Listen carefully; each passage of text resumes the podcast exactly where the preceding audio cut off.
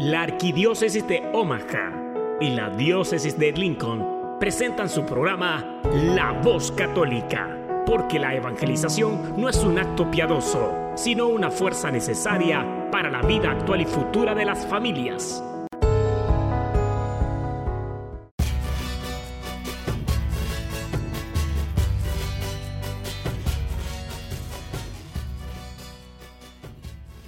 Hola, soy el arzobispo Jorge Lucas. Despónganse a escuchar la voz católica con un mensaje de fe y esperanza. Padre Todopoderoso, Creador del cielo y de la tierra, que en tu gran sabiduría encomendaste al ser humano a hacer cosas grandes y buenas, te pedimos por los que escuchan la voz católica, que su corazón se llene de alegría al escuchar tu voz que su mente se abra a la inspiración de tu Santo Espíritu y que sus actos reflejen tu amor y tu misericordia. Que los que oigan tu voz te reconozcan, que los que te reconozcan te sigan, que los que te sigan te amen, que los que te amen te sirvan y los que te sirvan te proclamen que en tu mensaje de fe y esperanza anime corazones abatidos, fortalezca corazones indecisos, acompañe corazones extraviados y sane corazones heridos. Te lo pedimos por medio de Jesús, tu Hijo amado, bajo la guía del Espíritu Santo y el auxilio de nuestra Madre María de Guadalupe. Amén. Amén. Muy buenos días, queridas familias. Qué bueno que nos acompañan esta mañana, tan bonita, tan soleada y calientita. Soy Beatriz Arellanes, estoy encantada de estar aquí compartiendo nuestra fe, aprendiendo y creciendo en nuestra, nuestra fe católica. También trayendo siempre buenas noticias. Y saludos, saludos también a todos los radioescuchas y a las familias a las que servimos siempre con tanto gusto. Vamos a saludar a nuestros hermanos privados de su libertad, a los hermanos que pasan por problemas de salud, a los que están pasando por una necesidad apremiante de trabajo o de dinero, los que sufren de soledad, de falta de afecto, Hermanos, no dejen de orar a Dios, nuestro Dios, nuestro Creador, Señor Omnipotente. Hagámoslo en plena confianza y abandono. Dejemos que todas nuestras, necesidades temporales queden en sus manos, con plena confianza, con la confianza de un niño en brazos de su Padre. Queridos hermanos, Dios está aquí y nos quiere consolar, nos quiere apapachar nos quiere amar. Y junto al Padre Eterno, nuestro Padre Creador, está su Hijo tan amado, nuestro Señor Jesucristo. También nuestra Santa María, Santa Madre María, nuestra abogada, nuestra intercesora. Que por cierto, este martes 15 de agosto, perdón, estaremos celebrando la solemnidad de la Asunción de la Bienaventurada Siempre Virgen María y es un día de precepto, quiere decir hay que ir a misa. Recuerden que un día de precepto es aquella celebración en la cual todo católico tiene el compromiso serio de asistir a misa y que de no asistir incurre en pecado, a menos que su condición se lo impida por una enfermedad grave o alguna razón que sea suficiente. Aquí voy a mencionar que en la primera parte del catecismo de la Iglesia Católica, en el párrafo 6, eh, con el título María, Madre de Cristo, Madre de la Iglesia, si nos vamos al numeral 964, nos dice que el papel de María con relación a la Iglesia es inseparable de su unión con Cristo. Deriva directamente de ella. Esta unión de la Madre con el Hijo en la obra de la salvación se manifiesta desde el momento de la concepción virginal de Cristo hasta su muerte se manifiesta particularmente en la hora de su pasión. La bienaventurada Virgen avanzó en la peregrinación de la fe y mantuvo fielmente la unión con su Hijo hasta la cruz. Ahí por voluntad de Dios, estuvo de pie. Sufrió intensamente con su hijo y se unió a su sacrificio con corazón de madre, que llena de amor, daba amorosamente su consentimiento a la inmolación de su hijo como víctima que ella había engendrado. Finalmente, Jesucristo, agonizando en la cruz, la dio como madre al discípulo con estas palabras. Mujer, ahí tienes a tu hijo. Está, este pasaje en el libro de Juan, el capítulo 19, del 26 al 27. Y regresando al catecismo, en el numeral 965 dice, después de la ascensión de su Hijo Jesucristo, María estuvo presente en los comienzos de la iglesia con sus oraciones, reunida con los apóstoles y algunas mujeres y señala en el numeral 966 sobre su asunción. Dice, finalmente, la Virgen Inmaculada, perseverada inmune de toda mancha de pecado original, terminado el curso de su vida en la tierra, fue asunta en cuerpo y alma a la gloria del cielo y enaltecida por Dios como reina del universo, para ser conformada más plenamente a su Hijo Señor de los señores y vencedor del pecado y de la muerte. La asunción de la Santísima Virgen constituye una participación singular en la resurrección de su Hijo y una anticipación de la resurrección de los demás cristianos. Todas las generaciones me llamarán bienaventurada, encontramos en Lucas capítulo 1 versículo 48. La Santísima Virgen es honrada con razón por la Iglesia con un culto especial.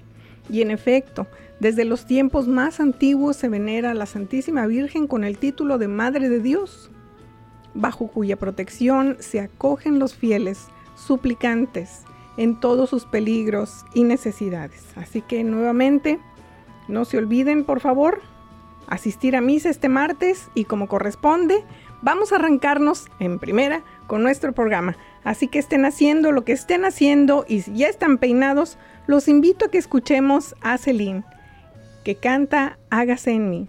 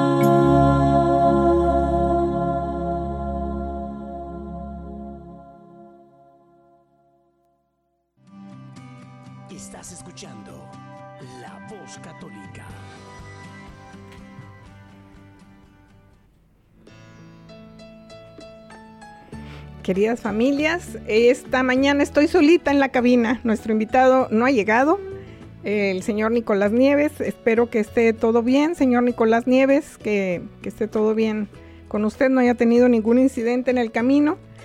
Em, y bueno, eh, alguna ocasión el señor Nicolás estuvo acompañándonos eh, en otro programa. Él ha estado compartiendo su jornada de fe hacia el catolicismo después de practicar por muchos años em, otra, otra, otra, otra religión. Y em, bueno, cuando lo invité, él estaba interesado en hablar sobre el no juzgar. no juzgar. Y es un tema, a mí me pareció muy eh, relevante muy relevante porque es algo que hacemos con, mucha facilidad. Eh, se, nos da, se nos da rápido, ¿no? Dios ha hecho a los hombres con dos ojos, con dos orejas, pero solo una lengua. Y es porque tenemos que escuchar y mirar antes de hablar. Es decir, al escuchar, al observar, es aprender a conocer y entonces sí ya tendremos formado un juicio. Pero antes de eso, eh, no debemos hacerlo. Recuerden que Dios juzga, juzga nuestra conciencia. Algo que nosotros no podemos hacer. Nosotros eh, podemos solamente juzgar los actos. ¿sí? Estamos observando un acto, este, podemos observarlo, pero no juzgar a la persona porque no conocemos sus intenciones, no conocemos su conciencia. Entonces no nos corresponde eh, juzgar. Así que este era el tema que teníamos preparado hoy. Y sí, me está avisando Nicolás que tuvo un problema que no puede llegar a tiempo. Vamos a ver si podemos hacer, si me está escuchando, señor Nicolás, llegue en el momento en que usted pueda, si es posible, si está enfrentando alguna circunstancia de emergencia, totalmente entendemos esa situación. Este, estaba, estaba yo escuchando una anécdota em, de una persona que iba sentada en la parte de atrás de un autobús. Em, y entonces él observó cuando un papá subió al camión con un niño de aproximadamente 8 años. Y el niño se sentó cerca de donde iba el señor, en la parte de atrás. Y andando el camión, el niño con mucha emoción le decía a su papá, papá, papá, papá, mira, mira ese árbol. Y continuaba la trayectoria del camión, papá, papá, papá, mira ese perrito, papá, papá, mira esa nube, papá, mira, tiene forma de, papá, estaba el niño tan emocionado y mostraba tanta emoción a cada momento compartiendo con su papá en la trayectoria del camión que le llamaba la atención de esta persona que iba observando. Hasta que un poco, un poquito cansado de, la emoción que mostraba este niño, eh, se acerca al papá y le dice, oiga, como que su niño es, está actuando como un niño de dos años, de tres años, como que bájele un poquito. Voltea al señor y le dice, fíjese que mi hijo acaba de recibir un trasplante de córnea y acaba de recuperar su vista. Venimos hace poquito al hospital, le acaban de retirar sus vendajes y demás, entonces el niño está observando cosas que antes no podía ver.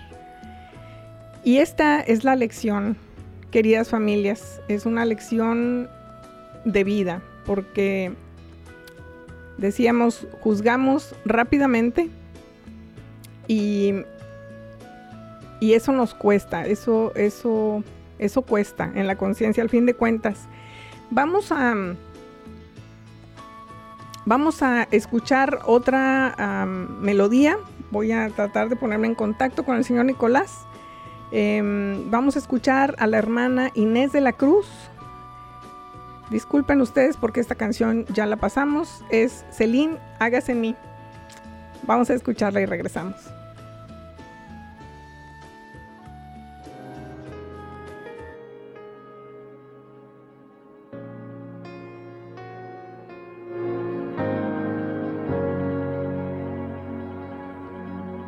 He aquí la sierva del Señor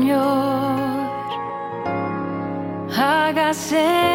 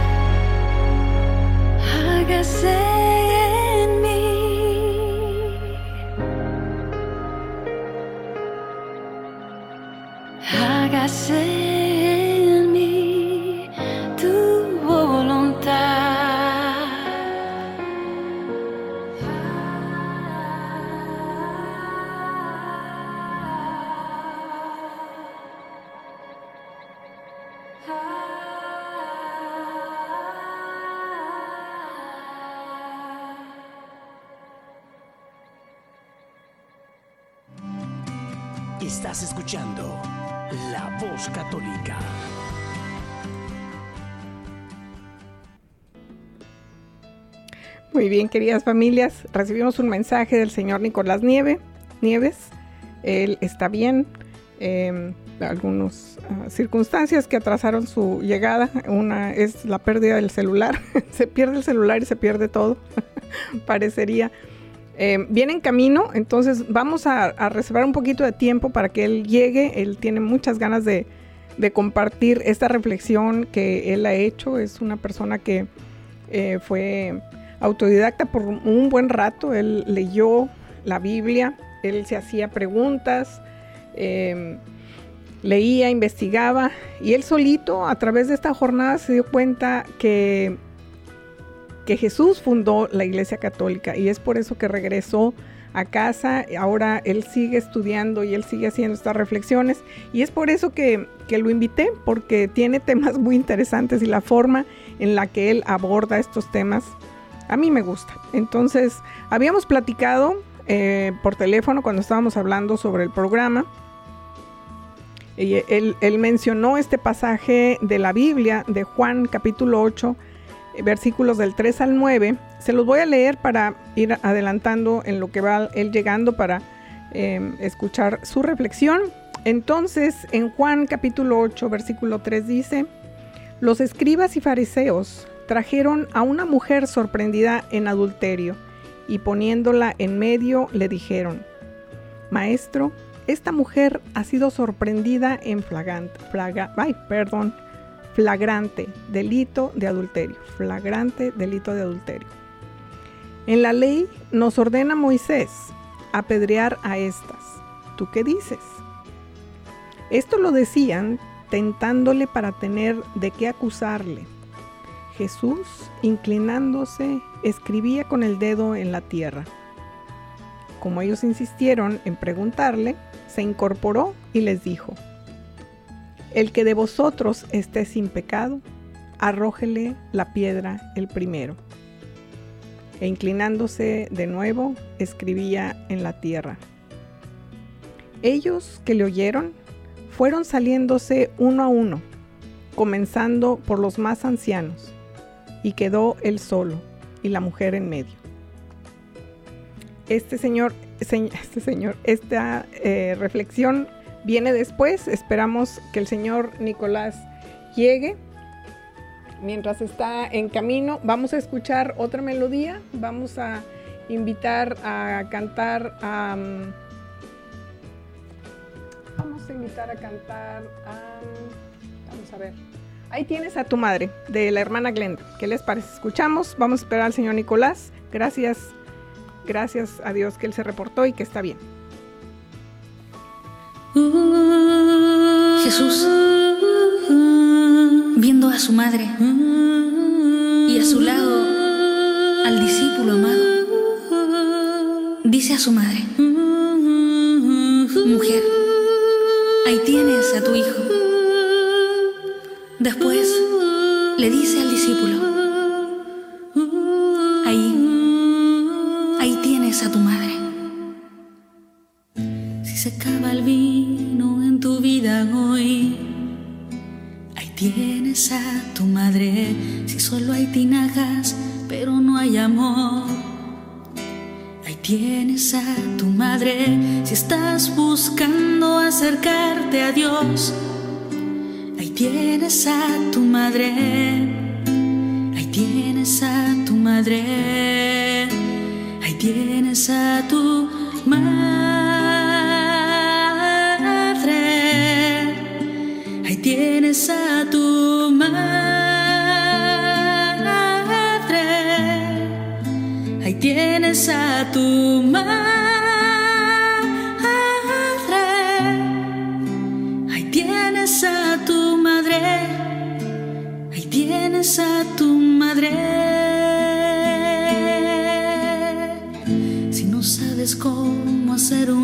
oración, tienes a tu madre si la cruz te pesa para caminar. Ahí tienes a tu madre si no hay pentecostés en tu corazón. Ahí tienes a tu madre. Ahí tienes a tu madre. Ahí tienes a tu madre.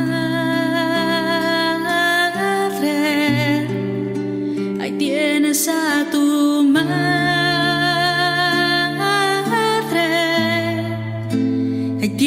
a tu madre. Ahí tienes a tu madre. Ahí tienes a tu madre. Si estás viviendo fuerte la hora del dolor. Ahí a tu madre. Si estás padeciendo alguna enfermedad tienes a tu madre si te encuentras sumido en desesperación. Ahí tienes a tu madre, ahí tienes a tu madre, ahí tienes a tu madre. Ahí tienes a tu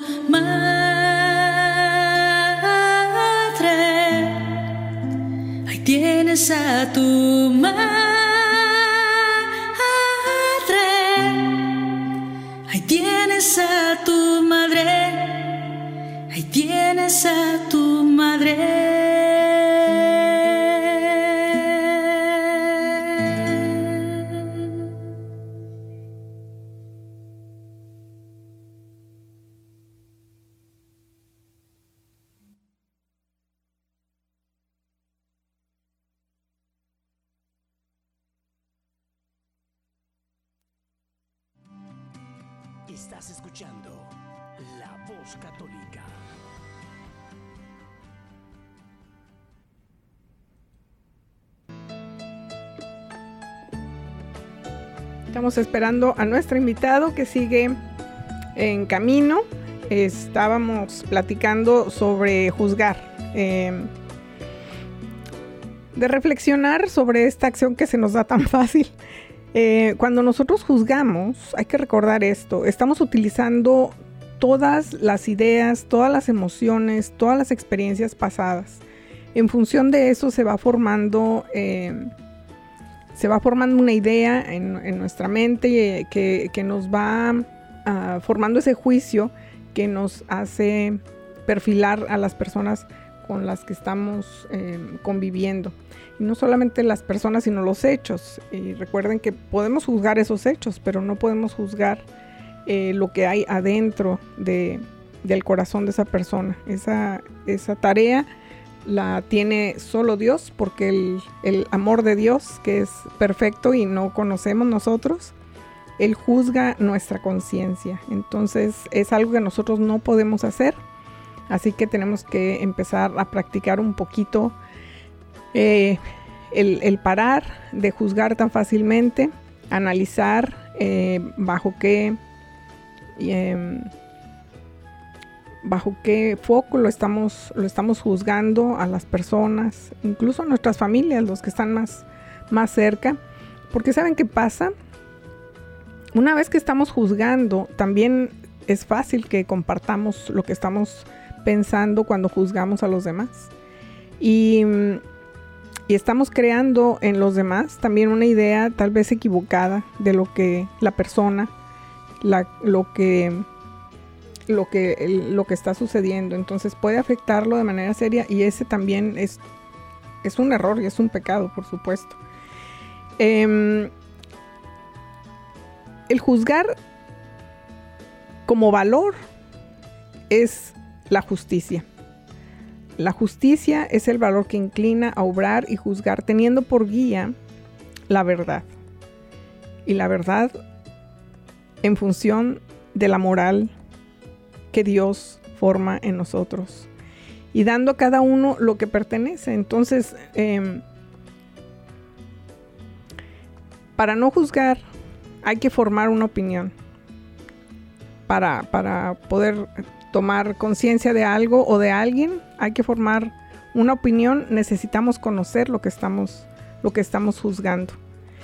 Em, el valor de no juzgar se llama respeto. Entonces, Em, tenemos que reflexionar el día de hoy. Bueno, es la invitación que el señor Nicolás quiere hacer, hacer esta reflexión sobre juzgar, sobre la justicia divina, eh, sobre la tarea que nos toca, cómo juzgar, pero en función de esta opinión que formamos, pero en función de la, de la buena moral, de la buena luz a través de la cual Dios puede observarnos. Em, vamos a hacer otra pausita, vamos a darle tiempo al señor Nicolás a que llegue. Vamos a escuchar el diario, el diario de María. Si se han dado cuenta, estamos em, escuchando música sobre María, porque el martes estamos celebrando la ascensión, asunción, asunción de nuestra Madre María. Vamos a escucharla y vamos a abrir la puerta a ver si ya está por aquí el señor Nicolás. Gracias. Y entre tanto llanto, parece mentira que te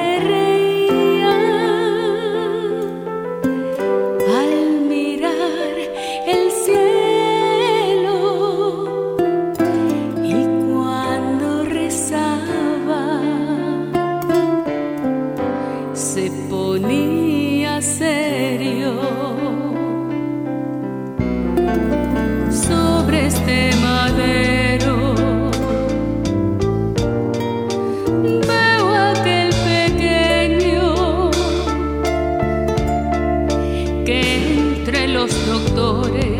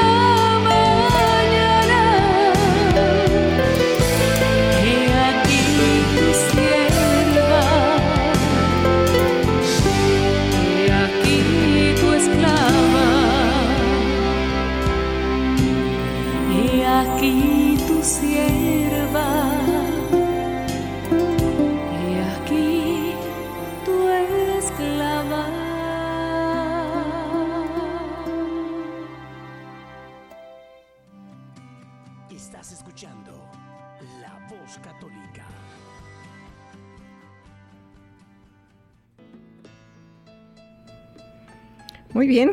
Em, vamos al, segmento del programa en el que estamos haciendo conclusiones y recomendaciones para, para cerrar el tema. Entonces, ¿cómo dejamos de juzgar y de criticar? Primero, vamos a tomar conciencia de cuando esto llega a nuestra mente. El momento en que estamos intentando ya juzgar algo a alguien, em, tomar conciencia de que lo estamos haciendo. Y antes que todo, aprender a, analizar eh, por qué estamos formando ese juicio de esa persona. Muchas veces, como decíamos al principio, esto viene o de una experiencia o de una idea o de una costumbre.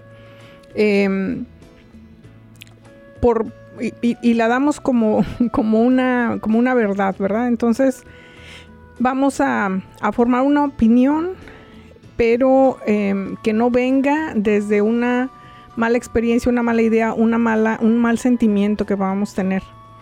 También eh, es recomendable que aprendamos a no personalizar todo, es decir, no todo es em, hacia nosotros o tiene que ver con nosotros. Las personas a veces eh, toman todo de manera personal y no necesariamente la, la otra persona está em, haciendo algo directamente hacia nosotros, está simplemente o expresándose o haciendo alguna actividad que no tiene que ver con nosotros necesariamente.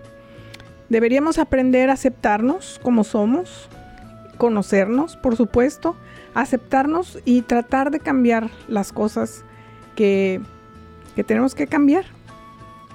Recordar que no todo es lo que parece, tenemos que asegurarnos nuevamente que eh, este juicio que estamos haciendo no viene desde una pasión, un mal sentimiento, Em, observar lo que está sucediendo, pero no a la persona, porque no sabemos qué es lo que esta persona eh, está sintiendo o está pasando.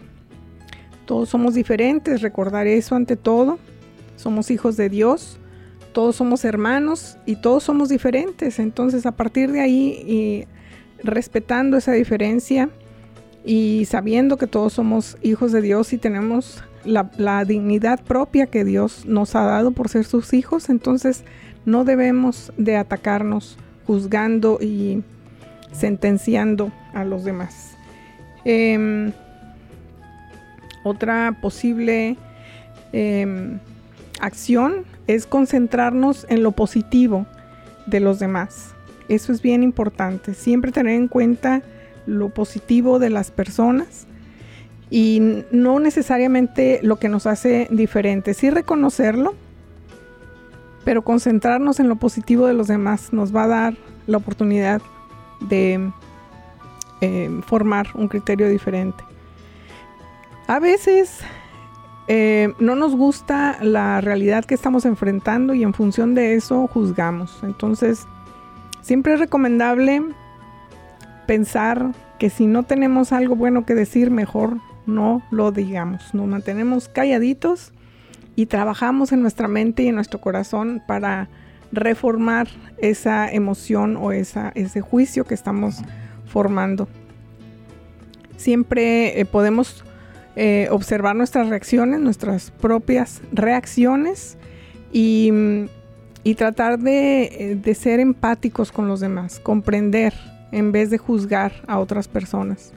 No es fácil, es un ejercicio eh, que invitamos a hacer el día de hoy, que es posible, que es posible lograr. Si estamos en el camino, estamos en la tierra aprendiendo a ser mejores, mejores cristianos, mejores hijos de Dios. Entonces, si hay cosas que cambiar, este es un buen tema para reflexionar el día de hoy y tomar acciones sobre eso. Entonces, tomar estas recomendaciones en cuenta y seguir adelante, señores, que la vida continúa. Lo que me, me mueve todos los días, queridas familias, ustedes saben que es la, la educación de sus hijos. Lo digo frecuentemente, las comunidades florecen cuando las, las personas que lo conforman están educadas, celebran su cultura Y es por eso que mi vocación ha sido, la educación es una educación que han inculcado en mí desde que yo era niña, a través de mis padres que fueron maestros, fueron directores de, escuelas secundarias. Y em, no, lo, no lo comentamos mucho ni ahondamos mucho la ocasión en que mi mamá estuvo por aquí, pero pues para mí siempre fue un, gran ejemplo y en casa el tema de la educación pues era una prioridad. Y es para mí ahora, en la edad adulta, y es por la experiencia que he tenido, queridas familias, de ver a sus hijos creciendo y educándose en un ambiente que les permite llegar a ser mejores personas, que mi vocación ha crecido, mi empeño, mi energía está toda aquí con ustedes. Es por eso, queridas familias, que eh, por años hemos estado abogando por ustedes para que tengan ustedes eh, em, el poder de elegir en qué escuela quieren que sus niños sean educados. Lo digo porque sé el esfuerzo que conlleva traer a sus niños a una escuela católica. Las escuelas católicas operan con los fondos que llegan a través de ustedes, familias, y de personas que son generosas y eh, nos regalan fondos a través de la arquidiócesis también con eh, todo lo que nosotros aportamos a través de las parroquias. Eh, son fondos que van llegando, que se van conformando, por eso hablamos de comunidades en nuestras parroquias, hablamos de comunidades en nuestras escuelas, que al fin de cuentas eso es lo que somos. Somos la iglesia, la iglesia de Cristo, eh, somos comunidades y es por eso que de manera generosa personas que pueden colaborar con otras familias que necesitan esos recursos lo hacen y son sumamente generosas. Hace años que hemos estado luchando para que ustedes familias tengan ese derecho de elegir y no sea necesariamente la situación financiera la que los detenga para traer a sus niños a una escuela católica en donde pueden educarse y pueden formarse como personas, como una persona completa. Cuando mandamos a, los hijos a la escuela, eh, estamos esperando que, se, que, esta educación que ellas reciban no solamente es una educación de, de, cerebro, una educación para aprender a pensar o memorizar cosas, es la formación completa de los individuos. Ahorita hablábamos de cómo las emociones y las vivencias van formando nuestra, nuestra mente y nuestro criterio. Eso queremos formar en los niños. Una moral que tiene que ver con Em, que tiene que ver con Dios, con el amor, con el amarnos unos a otros, en ayudarnos unos a otros a formar esta comunidad, esta iglesia. Em, entre otras muchas cosas. Las habilidades de los niños son múltiples, así que trabajamos en múltiples niveles para que los niños puedan crecer y puedan crecer como un humano completo y pleno años y años hemos estado navegando con una iniciativa de ley para darles a, ustedes, padres de familia, esta virtud de elegir en cuál escuela quieren educar a sus hijos. Finalmente, en mayo de, este año, em, eh, los legisladores pasaron esta iniciativa de ley a ley. Se formalizó en mayo por el gobernador, ya la firmó, y esta se llama Ley de Oportunidad de Becas LB 753. Nebraska es el último estado del país, esto es una tragedia, es el último estado del país en eh, tener una ley como esta. Estados que están a nuestro alrededor como Iowa, por ejemplo, ellos tienen ya esta, esta, mm, esta forma de ofrecer a las familias de Iowa y otros estados, por supuesto, esta oportunidad de elegir en qué escuela quieren eh, educar a sus niños y a través de esta ley se ofrecen recursos para que los niños puedan venir a escuelas privadas sin, eh, sin, la, sin el agobio de los papás de, cómo hacer los pagos de la colegiatura, porque eh, se crean estos fondos en el Estado, no son del Estado, de familias o personas que quieren donar y tienen el beneficio de no pagar impuestos, se crea este fondo de becas para que siga a los niños a la escuela a la que los papás quieren eh, educarlos. Les decía entonces, este mayo pasado, históricamente, em, el gobierno del estado de Nebraska formuló el presupuesto para educación del estado y es el, el, presupuesto más grande de la historia en Nebraska para educación. Por otro lado, firmaron la ley de oportunidad de becas, de becas de oportunidad, LB 753, para darle esta virtud, esta facilidad a las familias de que elijan la escuela para sus niños, ofreciéndoles las becas para pagar las colegiaturas. Llegamos al punto de hacer realidad este sueño de tantos años y para tantas familias y resulta que pues vienen intereses de, otra naturaleza. Em, hay gente que se opone a que esta ley se quede y sea efectiva ya. Desgraciadamente no estamos hablando de que la gente que se opone eh, son, son familias. Las personas que se oponen son sindicatos de maestros. Em, tristemente, estos sindicatos están pagándoles a cientos de personas para que vayan a nuestra comunidad y eh, les, les pidan que firmen que esta ley no funcione. Y les dicen muchas mentiras. Por ejemplo, que este, esta ley que fue aprobada, ley de oportunidad de becas, le va a quitar dinero a las escuelas públicas, lo cual no es verdad porque ellos ya tienen autorizado y ya tienen eh, asignado su presupuesto, insisto, el más alto de la historia. Entonces no hay manera de que se mezcle una cosa con la otra. Pero hay intereses, obviamente, y son intereses económicos los que mueven a los sindicatos. Desgraciadamente, ellos nos hacen objetivo eh, porque ellos van a recaudar firmas para que esta ley no funcione, pero Em, están haciendo que firmen sin darles la información correcta. Están firmando cuando la, vienen y hablan y dicen a las familias cosas que son em, equivocadas. Las familias han firmado. Cuando ustedes están firmando, le están diciendo al Estado, yo no quiero, yo no quiero esta eh, facultad que ustedes me están dando. Las escuelas públicas no tienen ningún perjuicio con esta ley.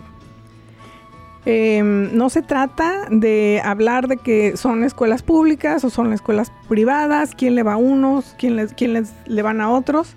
No se trata de eso, se trata de que ustedes, padres de familia, tengan la libertad de elegir la escuela que prefieran para sus hijos. Em, necesitamos su ayuda su valiosa y definitiva ayuda. Por favor, no firmen esta petición para derogar esta ley. Si ustedes firman, están diciéndole al Estado que no les importan sus hijos, que sus hijos están bien, que están de acuerdo con el estado fallido de la educación pública para nuestros niños. Es muy fácil darse cuenta, solo, solo revisen los estándares académicos de sus niños. Vemos más y más familias con con niños que no saben leer, que tienen problemas con las matemáticas, apenas escriben bien.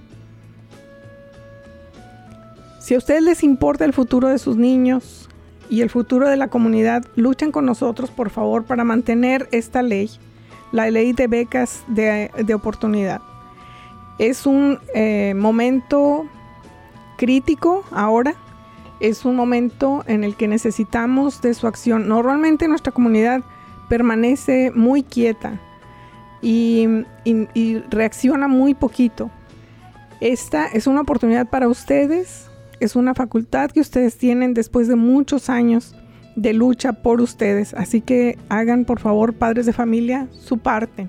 Hagan lo que corresponde. Ayúdenos a mantener esta ley que por tantos años hemos estado luchando por ustedes.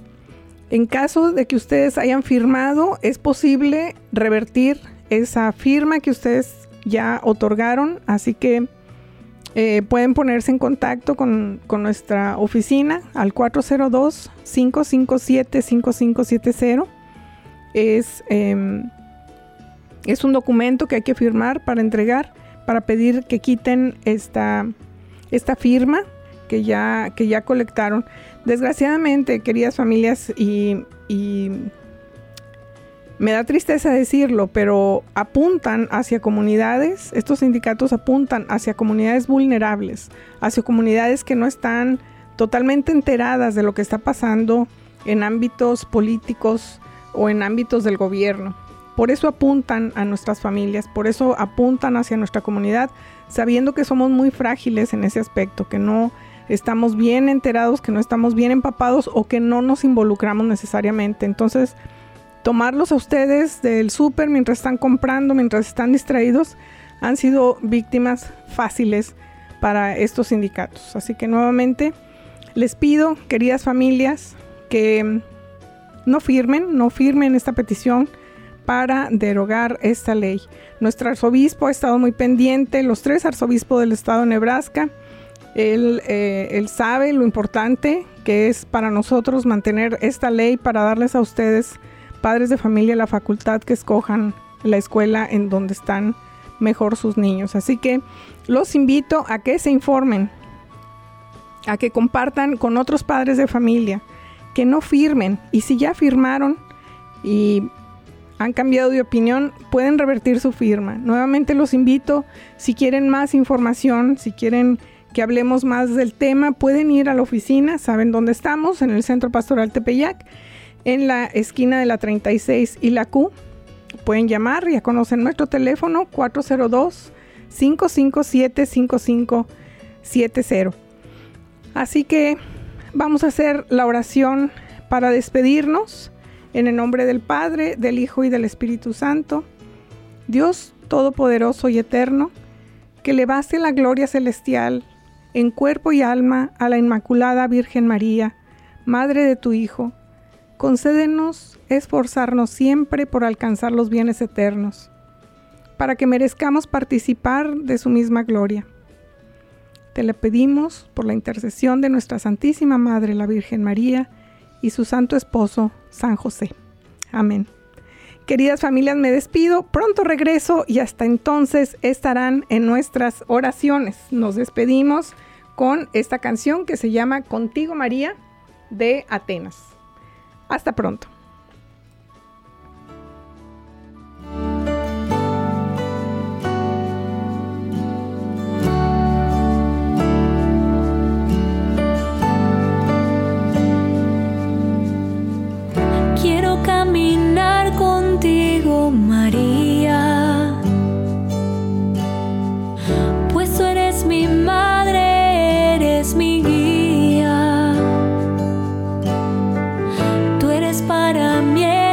Tú eres